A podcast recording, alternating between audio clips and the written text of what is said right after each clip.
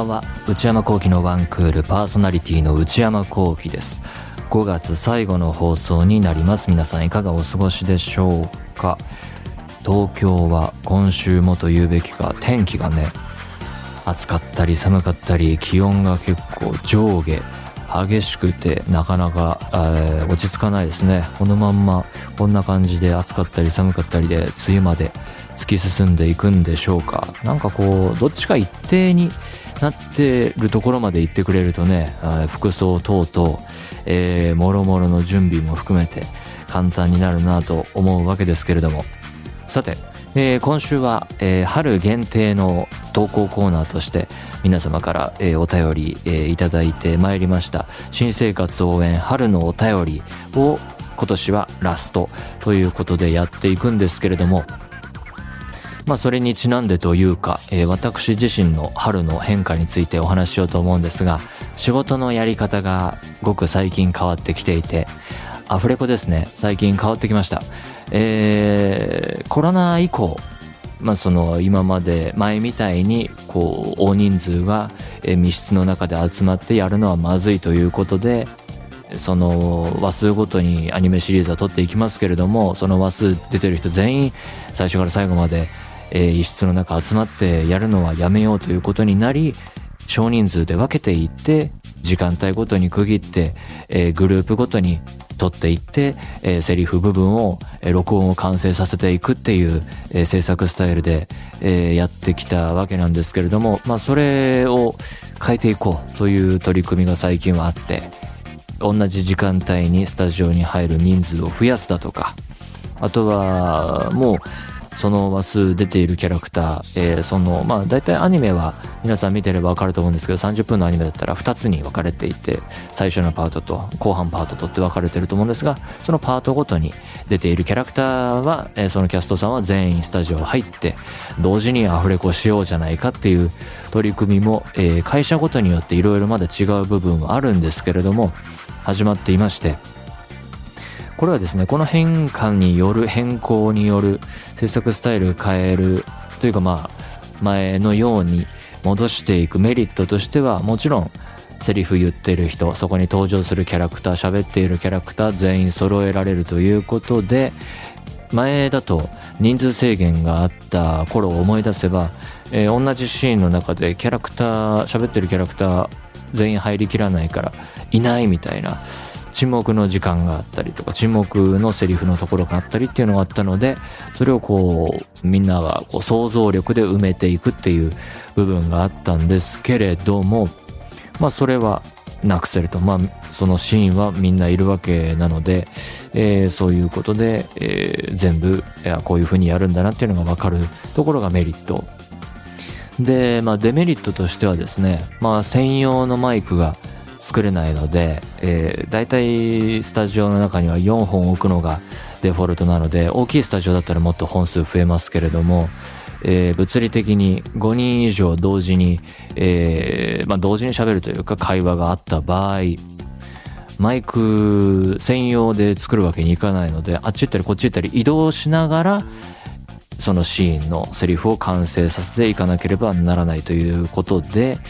えー、高さもいくつか用意しなければならないし、まあ、やり方はいろいろあるんですけれども、ずっと喋ってる主役の人とか、セリフがその場所めっちゃ多い人は専用でマイク作って、この人はまあここから動かさないようにして、みんなで残ったマイクで工夫してやっていこうだとか、えー、あとはまあ身長高い低いはいろいろありますから、えー、高い人っていうのはまあ、かがんだりちょっとこう足を開いたりして口の位置を下げればどうとでもなるので、えー、身長が低い方だと背伸び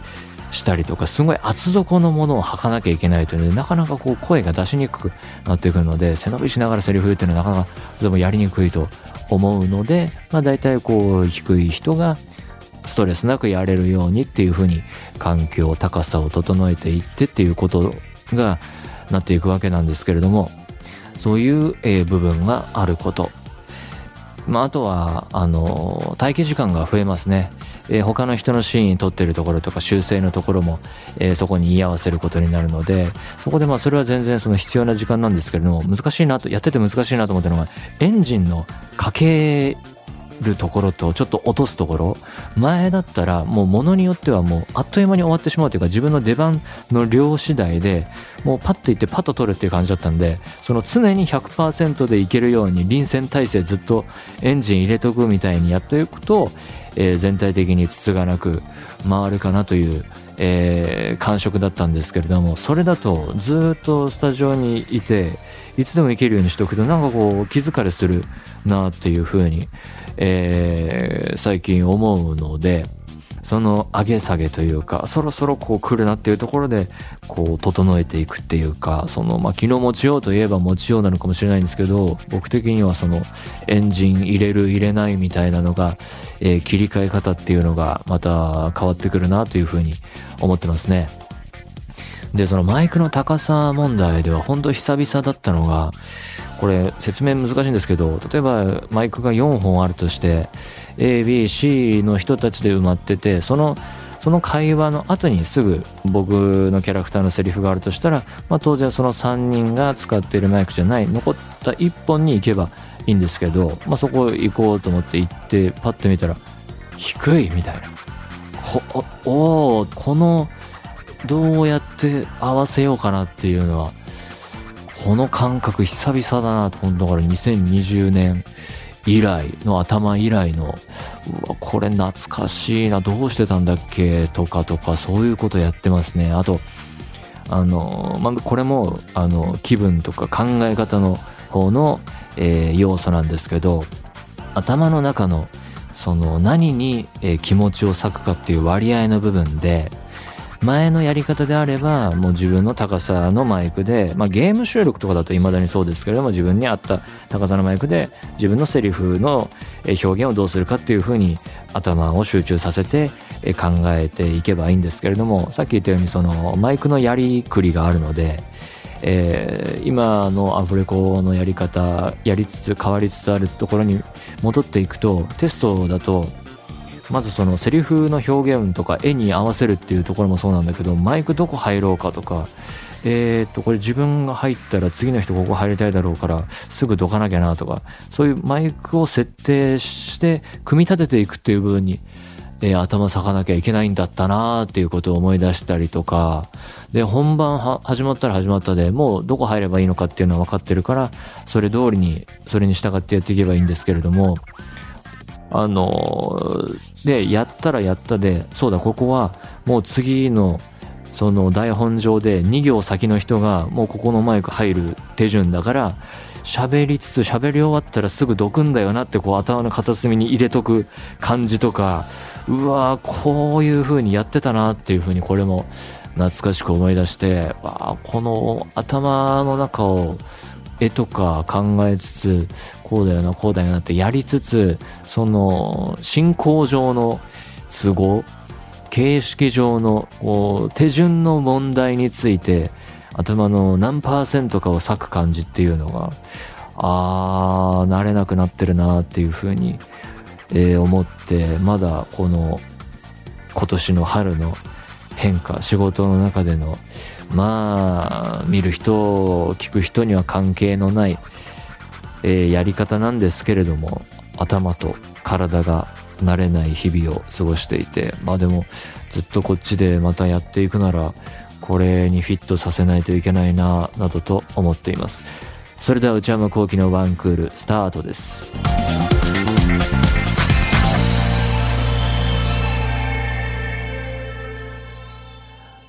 内山幸喜のワンクール、続いてはこちらのコーナー。新生活応援、春のお便り。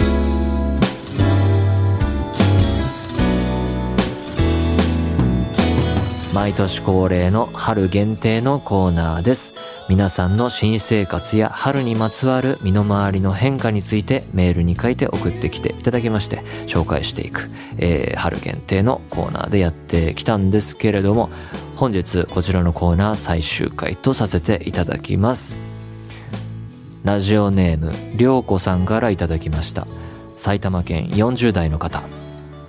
内山さん内田さんスタッフの皆さんいつも楽しい番組ありがとうございます。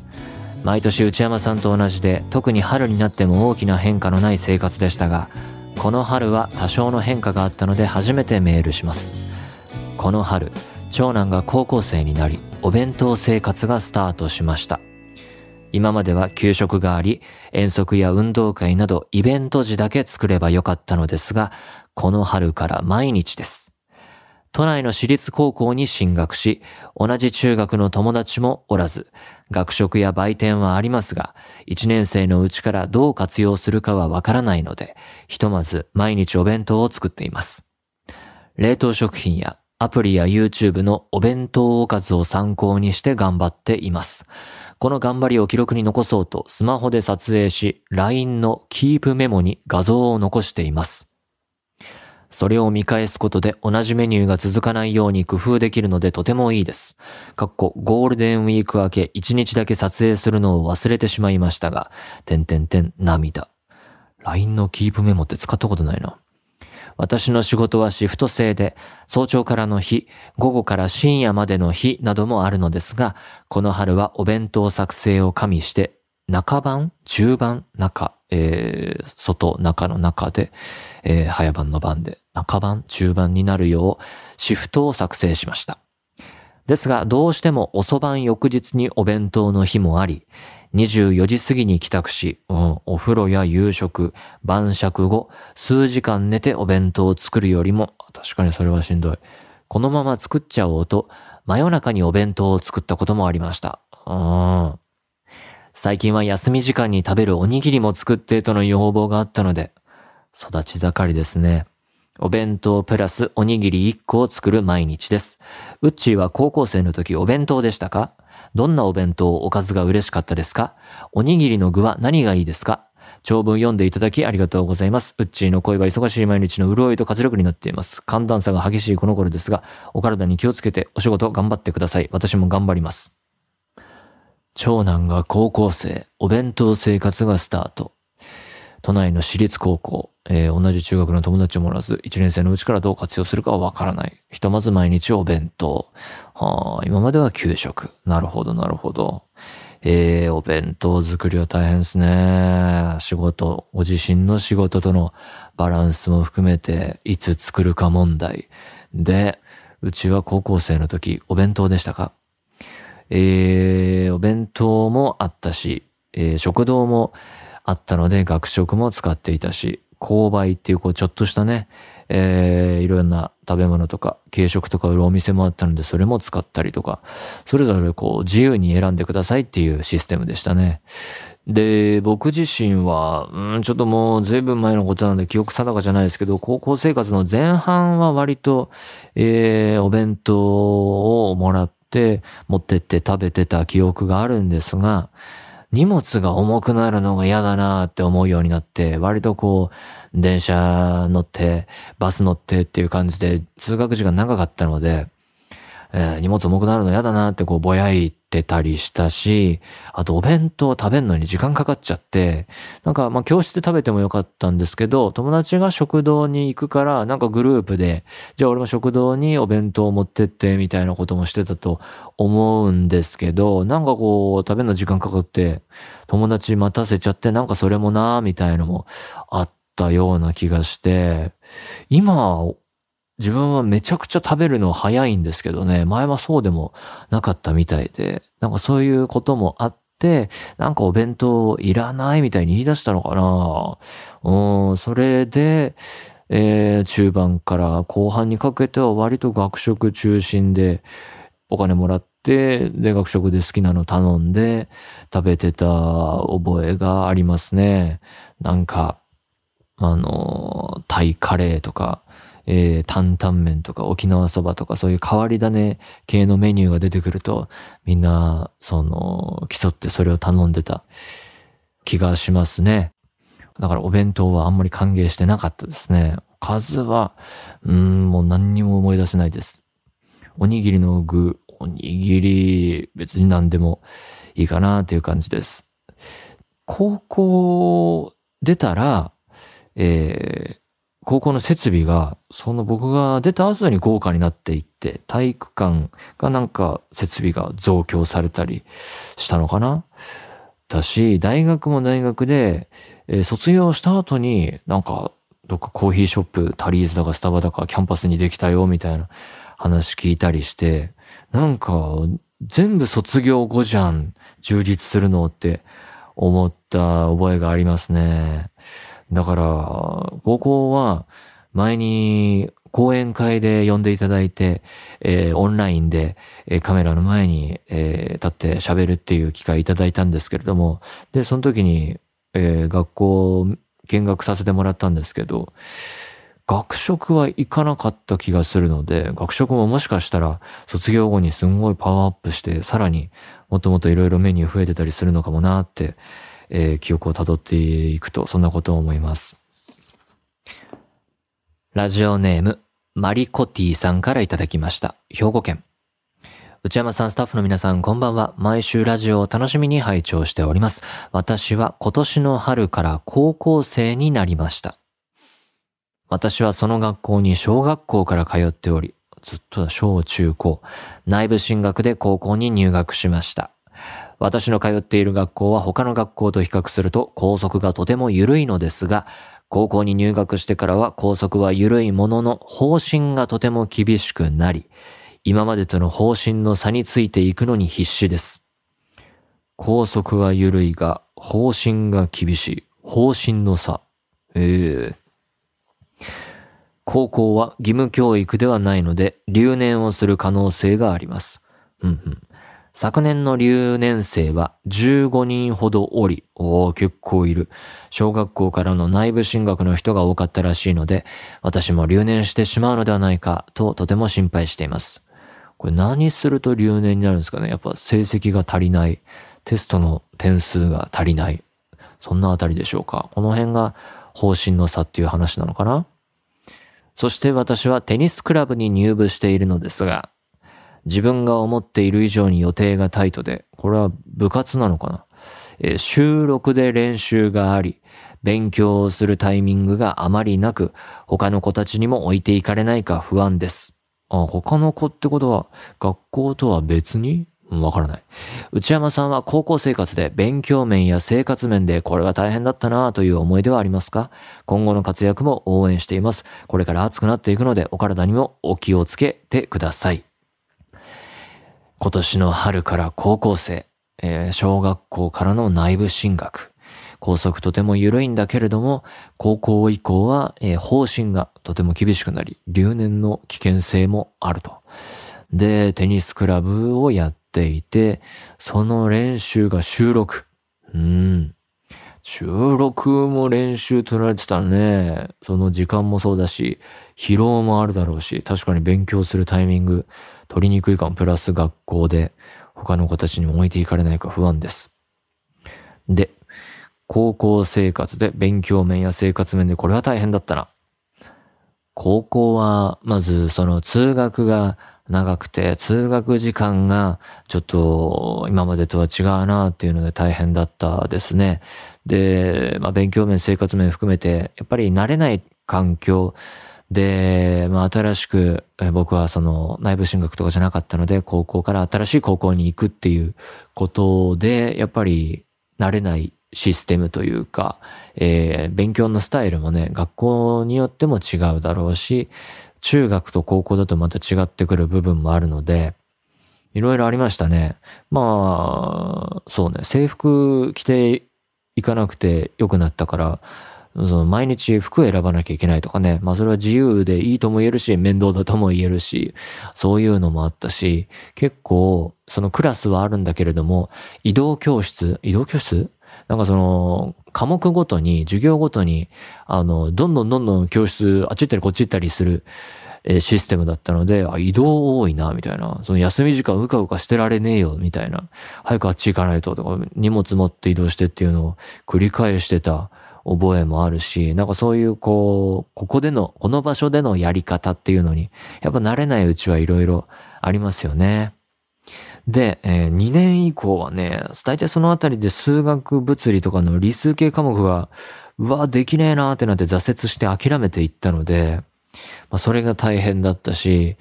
こう、塾とか行って、えー、違う角度から指導を受けたら、違う人生あったのかもしれないけど、まあ、もうダメだなと思って割り切っちゃって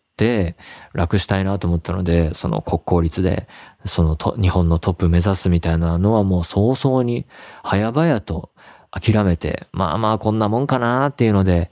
行ったですね。で、まあ推薦で行ったし、うん、受験を普通にするっていうんじゃなくて、まあこの推薦取れなかったら、まあ高校の同じグループの大学の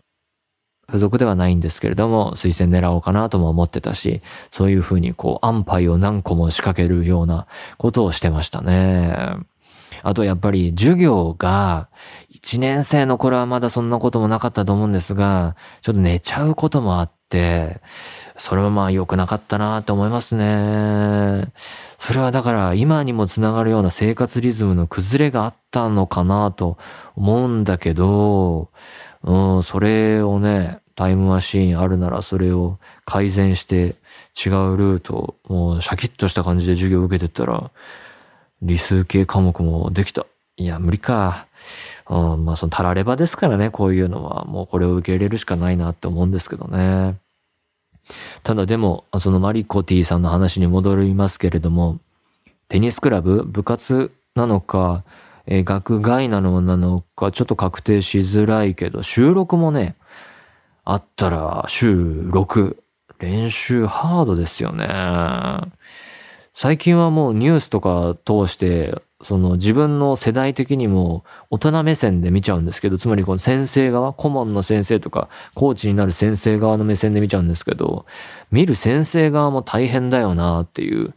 朝練とかあったら、その授業、受け持つ授業とかクラスより前に、えー、学校行かなきゃいけないんだろうし、そうやってね、休日も練習だとか大会だとかあったら当然ついていくんだろうし、これはハードになっていくから、部活ってね、まあ、やりたいっていう、えー、子供たちの気持ちは素晴らしいことだと思うんだけど、誰が得してるんだっていうのはね、大人になると、その学校的なるものから離れて、えー、人生を生きていると、ちょっと不思議にも思えてきます。こちら、ラジオネーム、きわさんからいただきました。宮城県。内山さん、スタッフの皆様、こんばんは。いつも楽しく拝聴させていただいてます。早速ですが、4月に娘が高校に入学しました。私自身の仕事は例年通りなのですが、中学生までは給食だった娘のお弁当を作る。お弁当また来ました。お弁当を作るというミッションが朝に追加されました。娘の通学時間は地下鉄とバスを乗り継いで1時間弱かかり、中学生の時より30分早く家を出るので、お弁当作りのために少し早起きしてます。どこも大変ですね、お弁当が。部活は吹奏楽部に入部した娘。平日は朝練、夜練、土日は一日部活があり、ええ、土日もお弁当を持っていくので、私の仕事が休みでも関係なく、毎日朝早く起きてます。うわ。入部して1ヶ月、ゴールデンウィークに吹奏楽部の定期演奏会があり、ステージ上で演奏している娘の姿を見て嬉しかったです。これからもコンクール等で忙しくしてる娘をお弁当を作りつつ陰ながら支えていけたらと思います。たまにコンビニや学食で済ませてくれると楽できるなぁとも思っています。笑い。やっぱ親御さん目線でもそういうのあるんですね。子供、僕が高校生の頃に、お弁当ないと軽くていいなぁとか、学食でちょっと食べたいものもあるなぁみたいな、その反対側のコンビニとか学食で済ませてくれると楽できるなぁってことは、娘さんはお弁当大好きっ子なんですかね。で、お弁当プラス、今日のテーマは部活ですね。部活は吹奏楽部。平日朝練、夜練。夜練っていうのはまあ放課後の練習っていうことですかね。えー、土日は一日部活があり。ほん、え、毎週土日部活あるの？休みない？ええ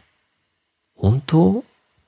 土日もお弁当持っていくので、一日中やるってことか？私の仕事が休みでも関係なく毎日朝早く起きて。休みは作った方がいいんじゃないの？ねえ、一日は。ねえ。まあでも、やりたいっていう気持ちがあるんですよね。吹奏楽部の定期演奏会。えー、親御さん目線でも娘の姿を見て嬉しかったと。なんかね、もう部活とかそういう言葉から離れて久しいので、こう改めてね思い出してみると、そんなにやっぱ部活、部活と学校でも人生手一杯ですね、そうすると。まあでもそうか、吹奏楽部だと、まあ楽器にもよるだろうけど、行って鳴らさないと練習にならないとかもあるのかな楽器の練習、家じゃ音鳴らせないっていうこともあるだろうし、うん、家でやれることに限界があるから、やっぱこう、行ってなんぼ、みんなで集まって合わせてなんぼだから、やっぱ土日も行かないとっていうことなんですかね。まあ、やりたい気持ちはすごいいいことだと思うけど、なんかね、疲れちゃわないといいなと思いますが。ということで、今シーズンもありがとうございました。春のお便りは以上となります。来年もやりましょうか？どうでしょうか？ちょっと考えてみようと思います。まあ番組が続いていればのお話ですけれども前提としては。ということで以上新生活応援春のお便りでした。皆様今年もご投稿いただき大変ありがとうございました。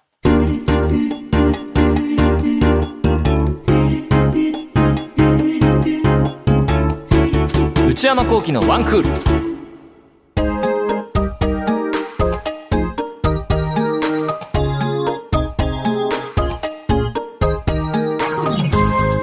内山幸喜のワンクールそろそろお別れのお時間です。えー、今週は春限定、えー、コーナー新生活応援春のお便り最終回だったんですけれども今シーズンの春の次は夏ということで夏限定も怖い話のコーナーやっていましたけれども僕の中で最終回を勝手に迎えましてで次なんかやりたいなと思っていたんですけれどもなかなかアイディア思い浮かばずなので夏限定コーナーでこういうのやってほしいというものがありましたらどしどしメールとかで、こう、提案のね、えー、ものも送っていただきたいなっていうふうに思っています。そういうものも含めまして、番組では皆様からメールを募集しています。one.joqr.net one.joqr.net 懸命にコーナー名を書いて送ってください。よろしくお願いします。そして内山幸喜オフィシャルノート内山幸喜の踊り場毎週木曜の夜に更新しています。今週はエッセイの内容で、えー、部屋を片付けていて、えー、思ったことについて書いています。内山幸喜の踊り場定額月額980円で購読できる範囲が5月から変わりました。今までは定額で過去の記事が全て読めるようになっていましたが、現在は読める範囲が狭くなっていますので、詳しくは踊り場のノートや公式ツイッターをご確認ください。よろしくお願いします。番組公式ツイッターアカウントは、アットマーク、ONE アンダーバー JOQR です。こちらもぜひチェックしてみてください。この番組はポッドキャストと YouTube でも配信中です。ポッドキャストはポッドキャスト QR、Spotify、Amazon Music など、YouTube は文化放送エクステンドの公式チャンネルで配信しています。更新は火曜日夕方の予定です。それではまた来週。さよなら。